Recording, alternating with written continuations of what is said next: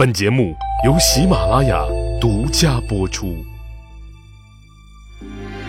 英雄成败任评说，流传千古不辍。曹刘诸葛故事多，无演义不三国。周瑜借蒋干之手施反间计，成功除掉了蔡瑁、张允。当手下军士捧着托盘把二人的头颅呈现近前之时，曹操瞬间恍然大悟：“哎呀，我中了那周瑜小儿的奸计！”军事天才拿破仑曾经说过：“永远不要做敌人希望你做的事情。”而现在，曹丞相南下征战江东。水战本就是弱项，可如今他把有能力操练水军的两名将领都给杀了，这不等于自断臂膀吗？替周都督干了他最想干的事儿。曹操此时的心情复杂到了极点，是气恼，是懊悔，还是难以名状的憋屈？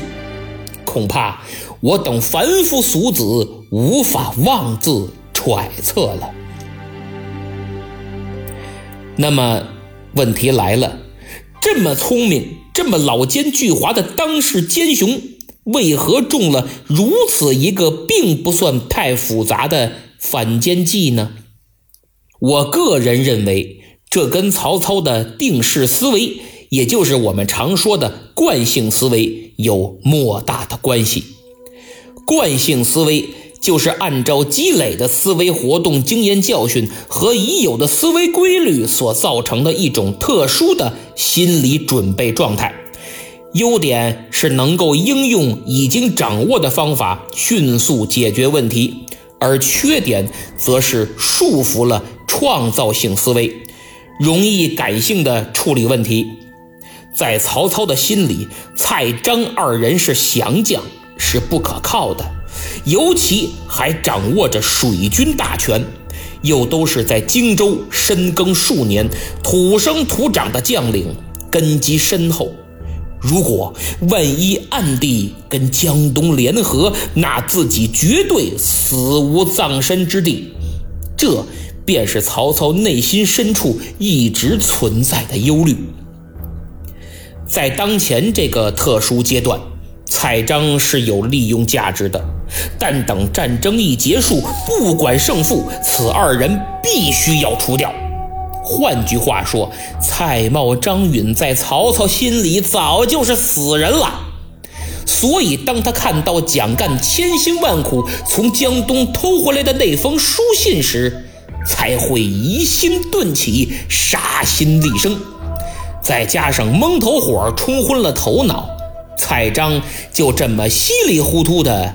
把命给丢了。可能有人要问，说那张辽、徐晃也都是降将，曹操为什么那么放心呢？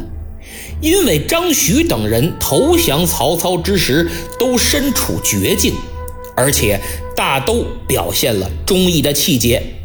可蔡张恰恰相反，未放一枪一弹。放下武器，主动投降，百分之一万的不抵抗将军，不仅卖主求荣，还极尽谄媚，以此换取自己的荣华富贵和高官厚禄。所以，跟张辽、徐晃他们呢，根本没有可比性。曹操作为当时最为杰出的政治家，其内心深处极度鄙视蔡张二人的行为。早在荆州受降之时，面对荀攸的质疑，他就曾说过：“我岂能不识人？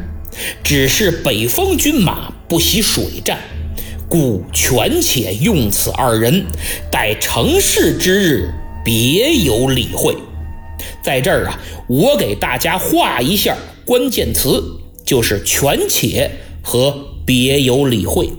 这两个词儿就充分说明了曹操在那个时候就已经打定了主意，只不过半路杀出个蒋干，点燃了这个定时炸弹，把计划提前了而已。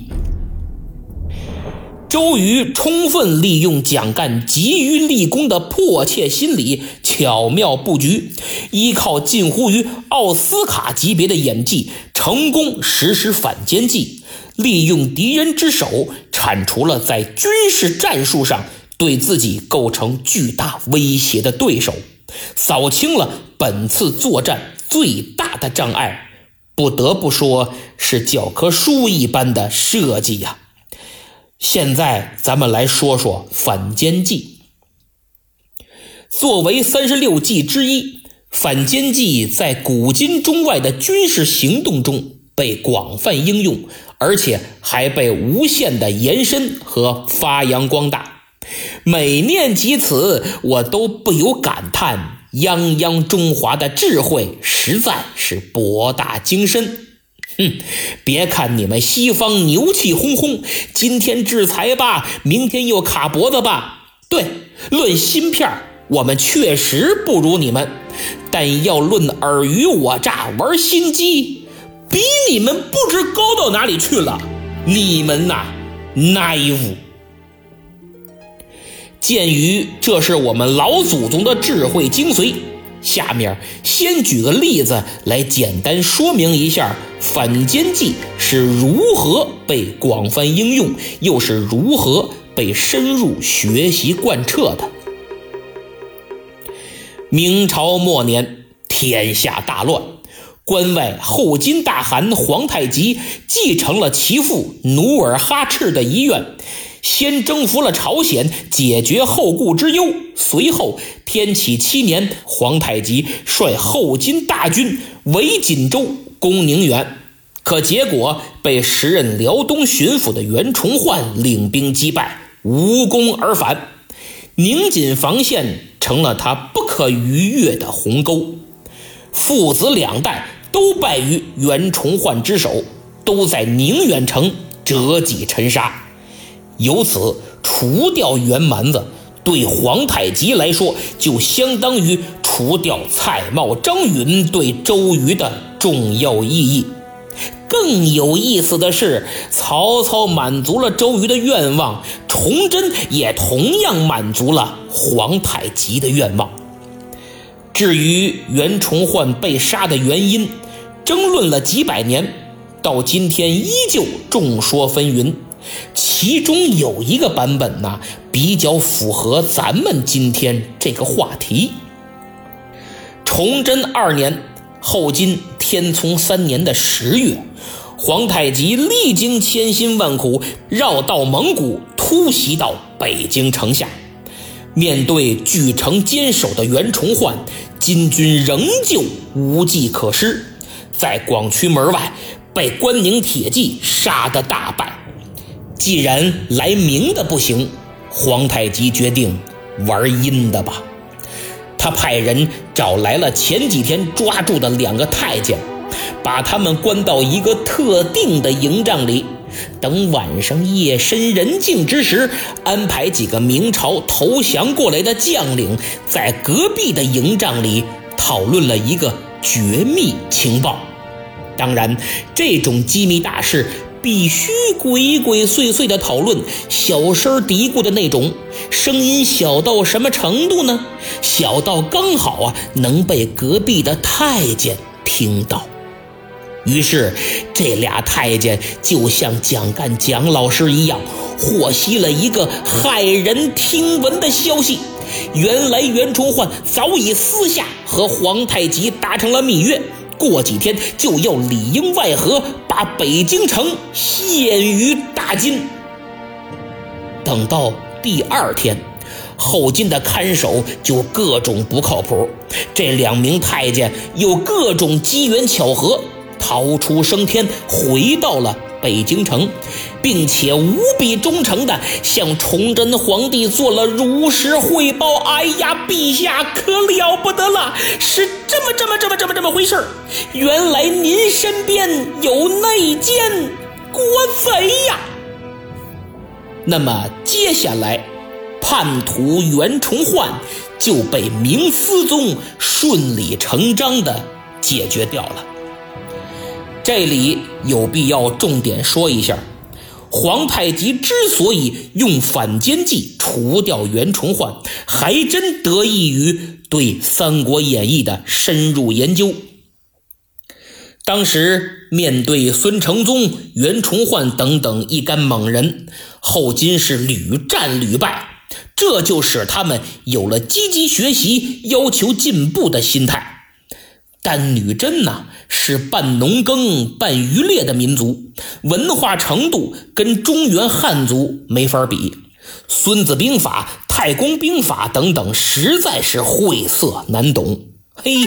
他们还真有邪的，想办法搞了一批插图版《三国演义》，后金的高级将领人手一册，罗老师的小说摇身一变成作战指南了，还是速成版的。这就使《三国演义》里包括反间计在内的各种计谋被他们深入学习贯彻，并且应用到了作战实际当中。如果你觉得我刚才讲的袁崇焕死因有点扯淡的话，那么后金把《三国演义》当成兵法指南，还真确有其事啊！尽管听起来也很扯淡。为了使我们老祖宗的智慧精髓显得更加有说服力，讲完了咱们自己人的例子。我再举个西方现代版的真实案例，以打消你想反驳的念头。一九四二年五月，太平洋战争爆发已有半年。当时美军为了报复日本偷袭珍珠港，四月十八日，十六架飞机从航空母舰起飞，轰炸了日本的东京、横滨、名古屋、神户等重要城市。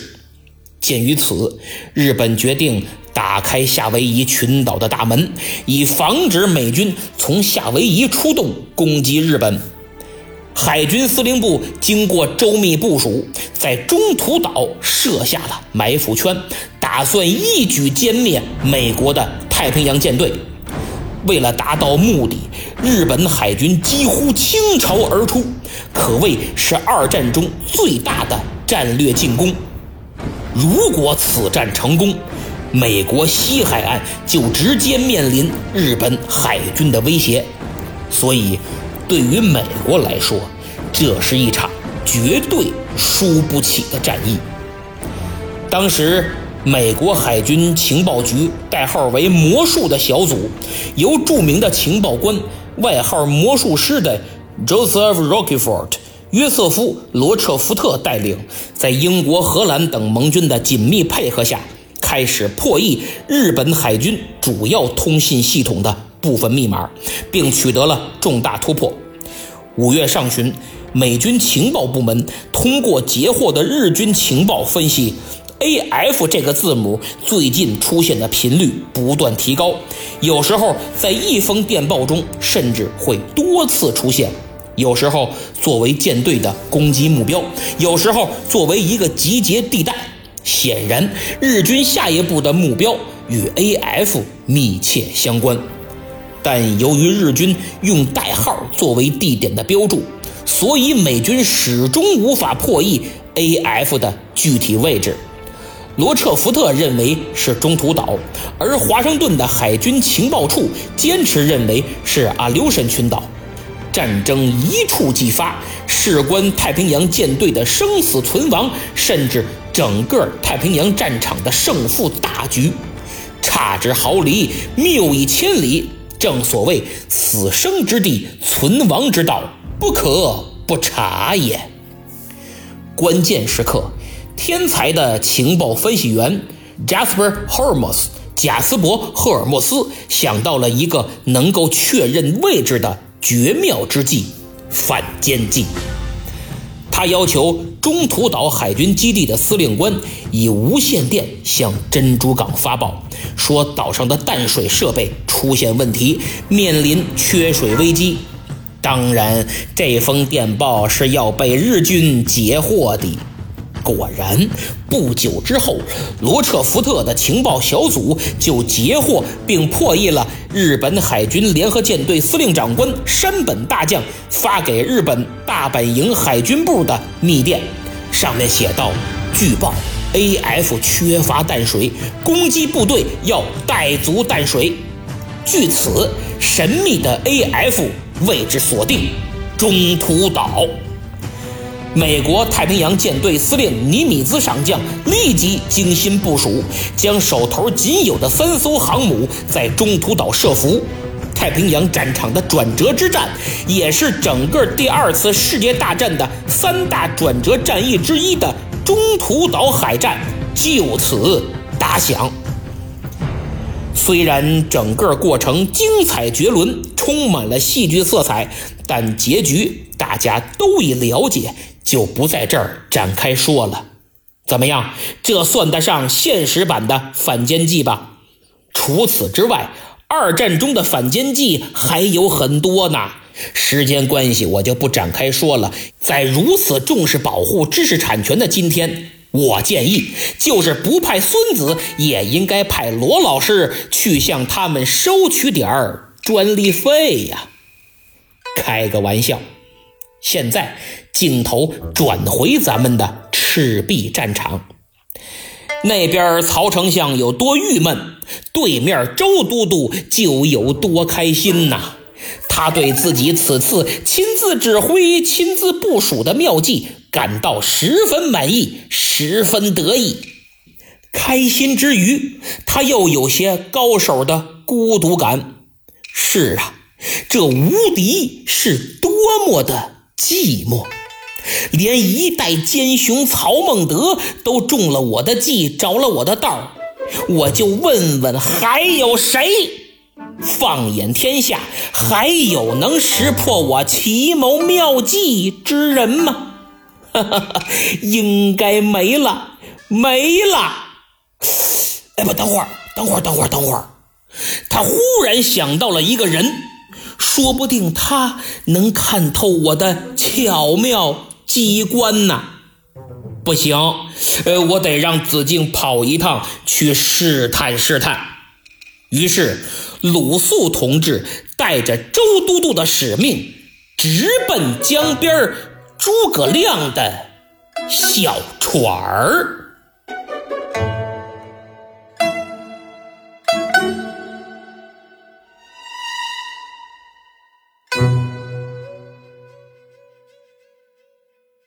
好，节目讲完了，到本期节目讲干道书就结束了。这三期听起来大家是不是很过瘾呢？特别是啊，咱们拿二战的经典战例做了对比，掰开了揉碎了，深入浅出的阐释反间计在战争中的应用。其实不仅是中途岛，二战中的反间计还很多呢。